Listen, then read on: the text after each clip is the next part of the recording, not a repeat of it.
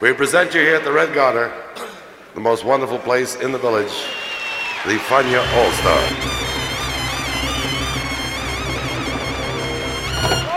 La hora faniática.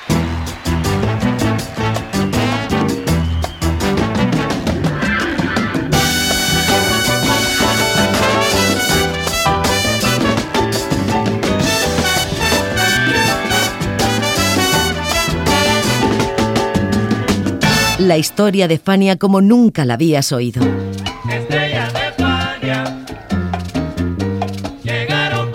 La sorprendente historia de Fania Records.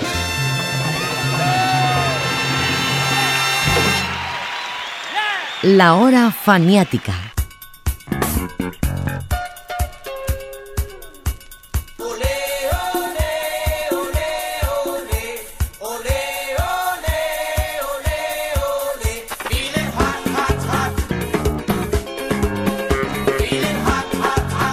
Fue uno de los mayores éxitos de la carrera del trombonista, pianista, cantante y profesor de música Johnny Colón. Hat Hat Hat, Caliente de Vicio.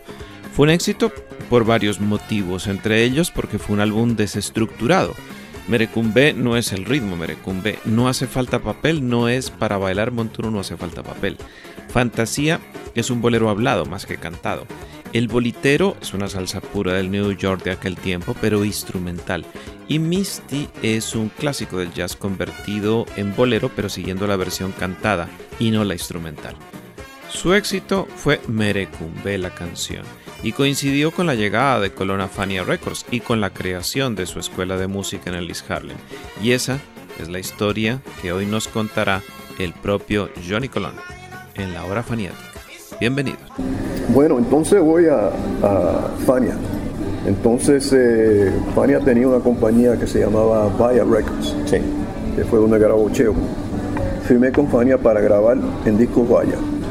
Grabo un LP que eh, tuvo mucho éxito, más que por todo por un número en particular, número titulado Merecumbe. Fue en un disco caliente de disco y luego me llaman a, la familia después que terminé el LP. Me llama Jerry y me dice, John, uh, we're going to switch your contract to Cotic Records. Yo, Why? I don't want to be with Cotic Records. Yeah, yeah. He said, no, no, you don't understand. We, you know, we, we got to do this. But I why? I said, well, we got to do it. Really, what happens if I don't do it? Your record doesn't go out. Entonces eh, tuve que hacerlo. Eh, en vez de, tuve que autorizar mi nombre para que se usara con ese Yocotic, aunque tenía el contrato con Vaya. Vaya. Y ahí sale Caliente de Vicio y B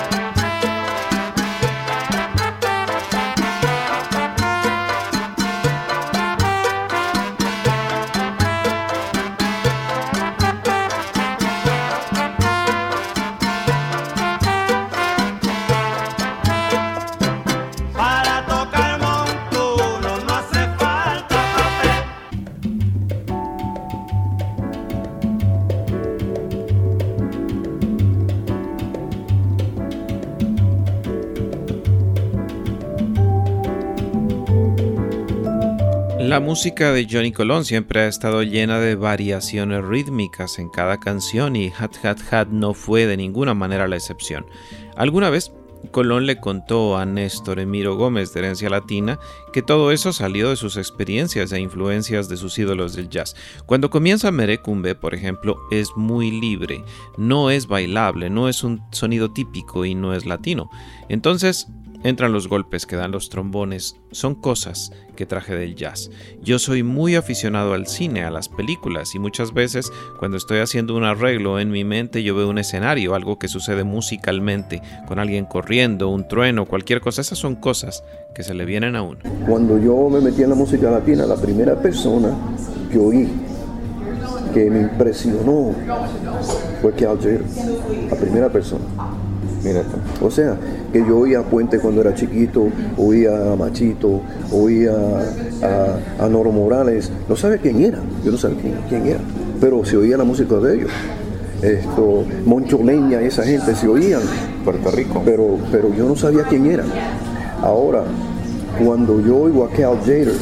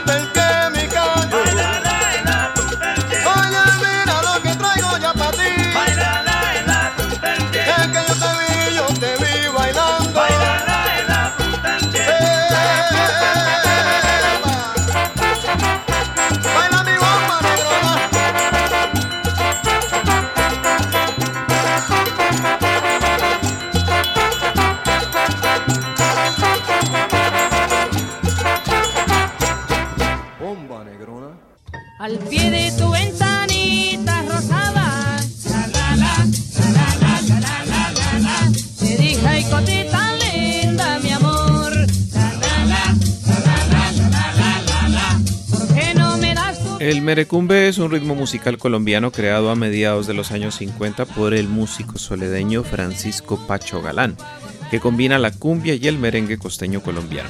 El término es una compresión de las palabras merengue y cumbe, cumbia, y su patrón rítmico fue creado por el percusionista Pompilio Rodríguez. Ay Cosita Linda fue el primer merecumbe que se conoció y llamó la atención porque su acento era como un contrapunto entre la percusión menor y mayor, lo cual se entiende porque la cumbia se basa en el tambor y el merengue vallenato en la guacharaca. Pero nada de esto lo tomó en cuenta Johnny Colón, solo el nombre, sonoro, caribeño y muy, muy, muy exitoso.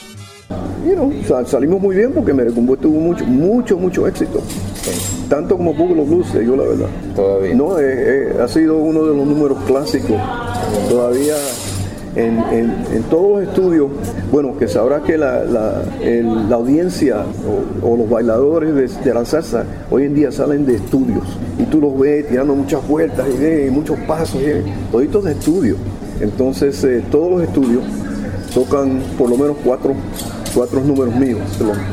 Eh, retorno del mambo, pura estirado, merecumbe, eh, canallón, depende de los estudios, varían, pero siempre merecumbe es, es uno de ellos. Y yo en, sitios que toco me encuentro con gente, todo merecumbe, merecumbe. Wow.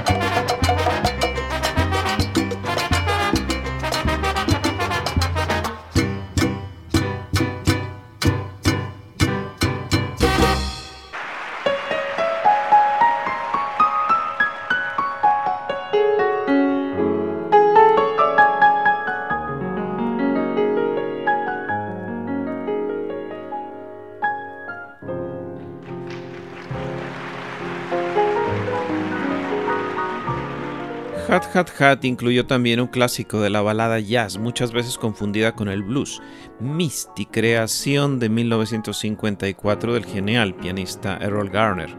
Garner no sabía leer ni escribir partitura, de modo que la tarareó ante un amigo y este la escribió siguiendo el formato de 32 bar que era el básico mínimo de los tiempos del timpan Halley en los años 20 y 30. Garner la grabó al año siguiente y el compositor Johnny Burke le puso letra con su anuencia. En 1958 el cantante Johnny Mathis la grabó en su álbum Celestial y la fama subió como la espuma. Se convirtió en un clásico y en un estándar del jazz y de la música americana en general. Johnny Colón siguió las pautas de la versión con letra en tiempo de bolero, pero ¿por qué la grabó? Porque en 1971 estaba de moda gracias a la película de Clint Eastwood Play Mr. For Me, obsesión mortal en América Latina, escalofrío en la noche en España. Play Misty for me. For Clint Eastwood, an invitation to terror. You ever find yourself being completely smothered by somebody? There's no escape in passion.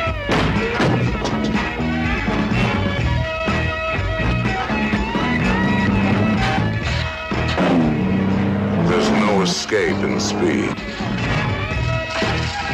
There's no escape from terror.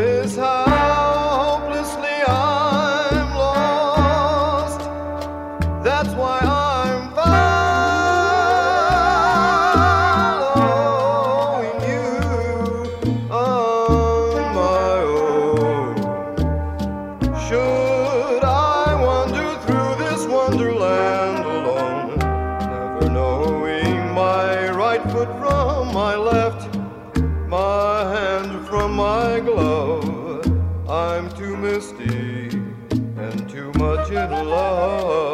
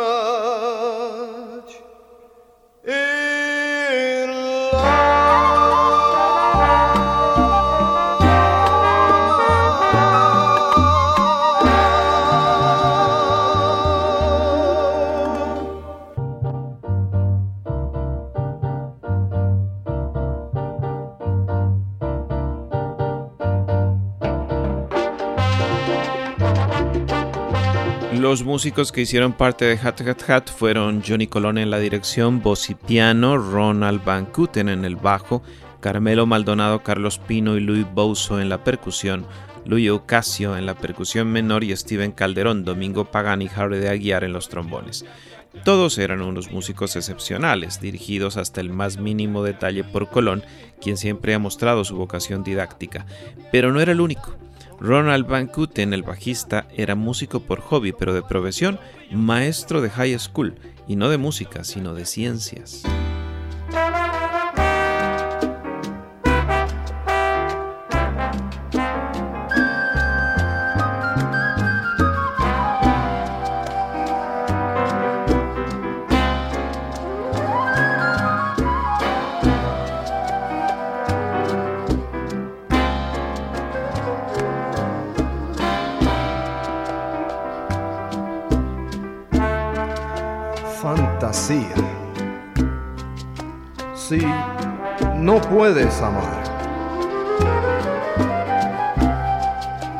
Amor no es real. Igual que ayer. Sí. Fantasía.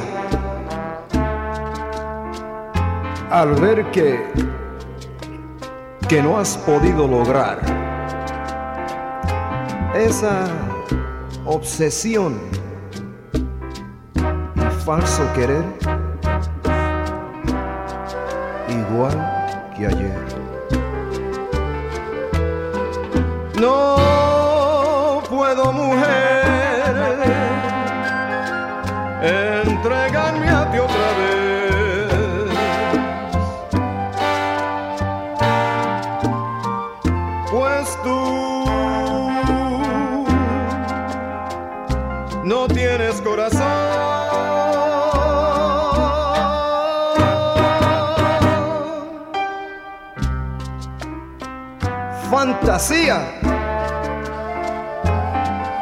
si no puedes amar.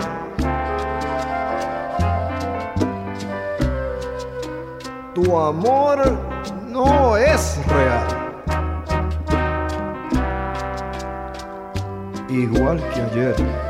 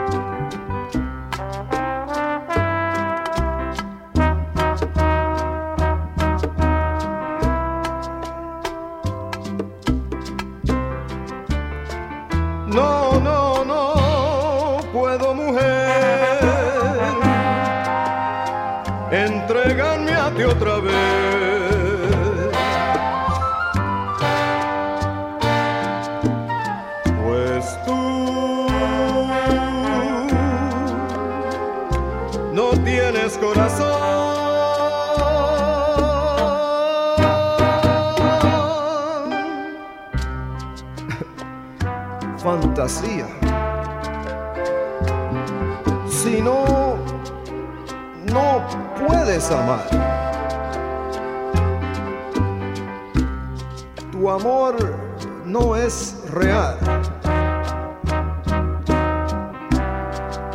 Igual que ayer.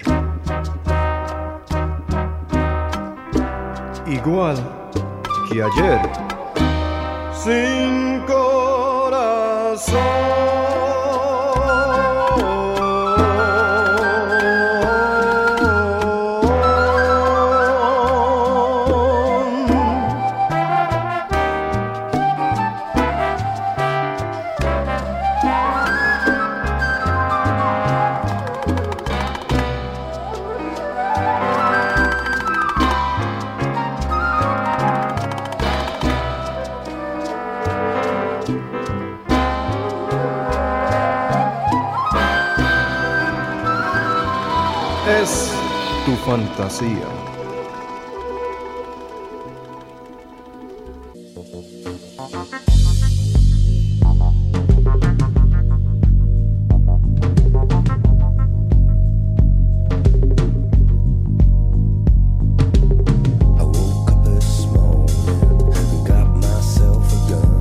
La discografía de Johnny Colón para Cotic comprende los álbumes Boogaloo Blues, Boogaloo 67, Move Over, The Portrait of Johnny, Tierra va a temblar y Hat Hat Hat. Los cuatro primeros tuvieron la supervisión de George Goldner cuando era dueño de la firma, pero en 1970 Goldner murió de un ataque cardíaco. Dos años antes había vendido el sello a Morris Levy, manda más de la industria discográfica neoyorquina y a sus muñidores, por supuesto. Fue un cambio traumático para todos los músicos que estaban con Goldner, porque la forma en que Levy manejaba sus negocios era, por así decirlo, como Tony Soprano. Escuchen ustedes el tenebroso episodio que aconteció entonces, narrado por Johnny Colón. Antes de George morir, él le vende la compañía a, Ed Dinello. Ed, Dinello, Donato, no recuerdo. Nosotros estamos en una grabación. La grabación te voy a decir los músicos. Estaba Barry Rogers. Ah. Estaba eh, eh, José. Estaba eh, Gil López, el que tocaba piano para Puente, estaba David Rodríguez, el bajista, estaba Mikey Collazo tocando, timbales, eh, Angel eh, René estaba tocando guiro, Dandy estaba tocando bongo y, y cencerro. Yo tenía dos cantantes del grupo que todavía estaban conmigo. En mitad de la grabación, cuando cogemos el break, llega un tipo que mide como, como casi siete pies de, de, altura, con unos como shoulders hombreras. Yeah, así de ancho. Y le da tarjeta a todo el mundo, a todos los músicos, en el estudio. Este no es en el control booth, este es en el estudio, en el estudio. La tarjeta tiene a Big Ed Dinello en un funeral, en una caja de muertos, así. No me jodas. Y dice, from the desk of Big Ed Dinello. Así, muerto. Y para él eso era una una charla. Para los músicos, dejaron los músicos temblando, particularmente Barry. Entonces, eh, a mí no me, no me gustó eso, pero tenía que terminar el LP. Entro al control booth, me coge por la mano y eh, me dice George, hey, I want you to meet my, my partner. Y ella me coge por la mano y te lo digo que se me tendió la mano en la mano de él. es como, era una mano así, de grande. Pero me dice, si tú si tú no haces grabaciones más a menudo, te vas a encontrar en la grama de allá, de New Jersey, the hayfields of New Jersey, en la grama de allá era que la, mafia echaba todos los cadáveres. O sea, que me estaba amenazando. Me dijo que si no, yo no hacía las grabaciones más a menudo, me iban a matar. Oh. Y yo no conocía a esta persona. No lo conocía nunca, jamás en mi vida. Entonces yo me enfogoné fui, entré el estudio, terminé la grabación, tuve que respirar tres veces. Entonces yo fui donde él y era grandísimo y le di la mano de nuevo y lo bajé y se bajó. Yo le dije, mira, tú te tienes que cuidar porque ya tú me amenazaste a mí y ya estoy al tanto. Cuando tú camines, tú tienes que mirar donde quiera que tú vayas porque alguien te va a perseguir a ti. Y yo te voy a coger a ti antes de que tú me cojas a mí.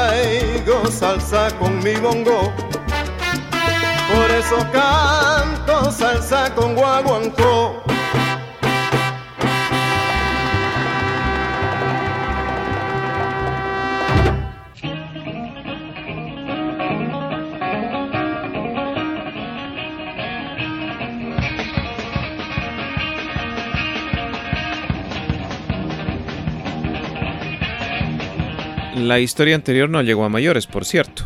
Bueno, hablemos de temas más amables. La carátula de Hat Hat Hat tiene el subtítulo en español Caliente de Vicio y muestra a Johnny Colón reclinado en un sofá de mimbre, muy de moda, comienzos de los 70. La foto la hizo Han Bloom, experto en retratos de músicos y quien se había dado a conocer en el medio por haber fotografiado a Jimi Hendrix en plena actuación. Y el diseño, también muy de la época, fue obra de Stuart Liebner, publicista, diseñador gráfico y quien luego de dedicarse a la música se especializó en diseño de grandes libros de fotografía.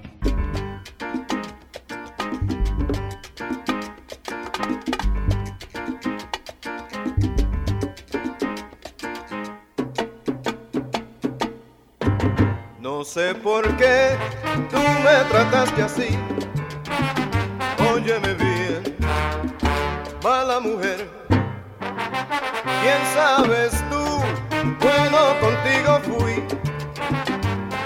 Amor me diste a mí.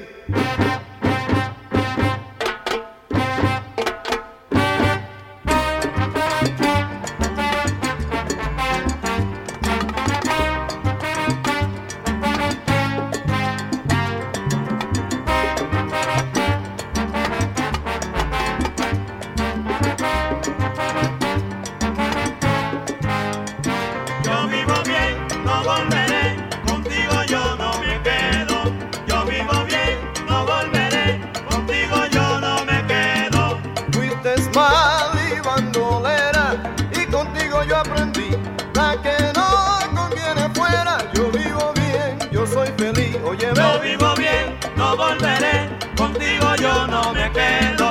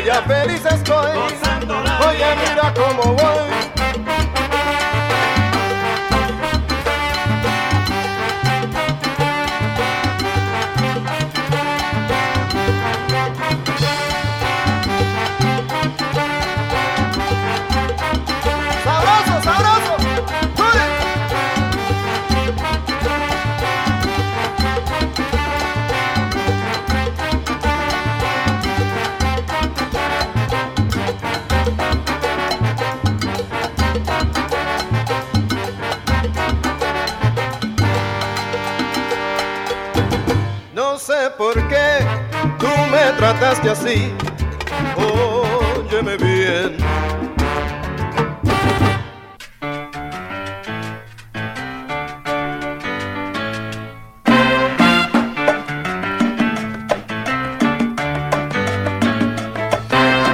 Cat Cat Caliente de Vision fue producido por Larry Harlow, quien lideraba el nuevo equipo de producción montado por Fania Paracotic y para la propia Fania, pues ese mismo año produjo Pa Bravo Yo de Justo Betancourt con Bloom y Leutner. Colón, sin embargo, cuenta que la producción la hizo él mismo, pues la participación de Harlow se circunscribió a tocar en el bolitero. Y con ese recuerdo los dejamos por hoy. En la hora faniática de hoy los acompañó José Arteaga. Y, ahí es que hace, aparece como productor Larry Harlow, que me llamaba la atención que, que, figurara en. Sí, Larry, pero Larry Harlow no hizo nada. No, Larry Harlow no hizo nada. Eh, eh, lo que hizo fue que en, en, en, eh, en el medio de, de, la grabación le gustó un número en particular y dijo, Johnny, yo puedo, ¿quieres que metí un solo de órgano en, en ese? Yo, seguro, vete, tírate ahí. Y hizo un solo muy bueno en, en el título que se llama El Bolitero. Pa, ah, para pa. Sí, sí, sí, en Hot Hot Hot está. Sí, sí.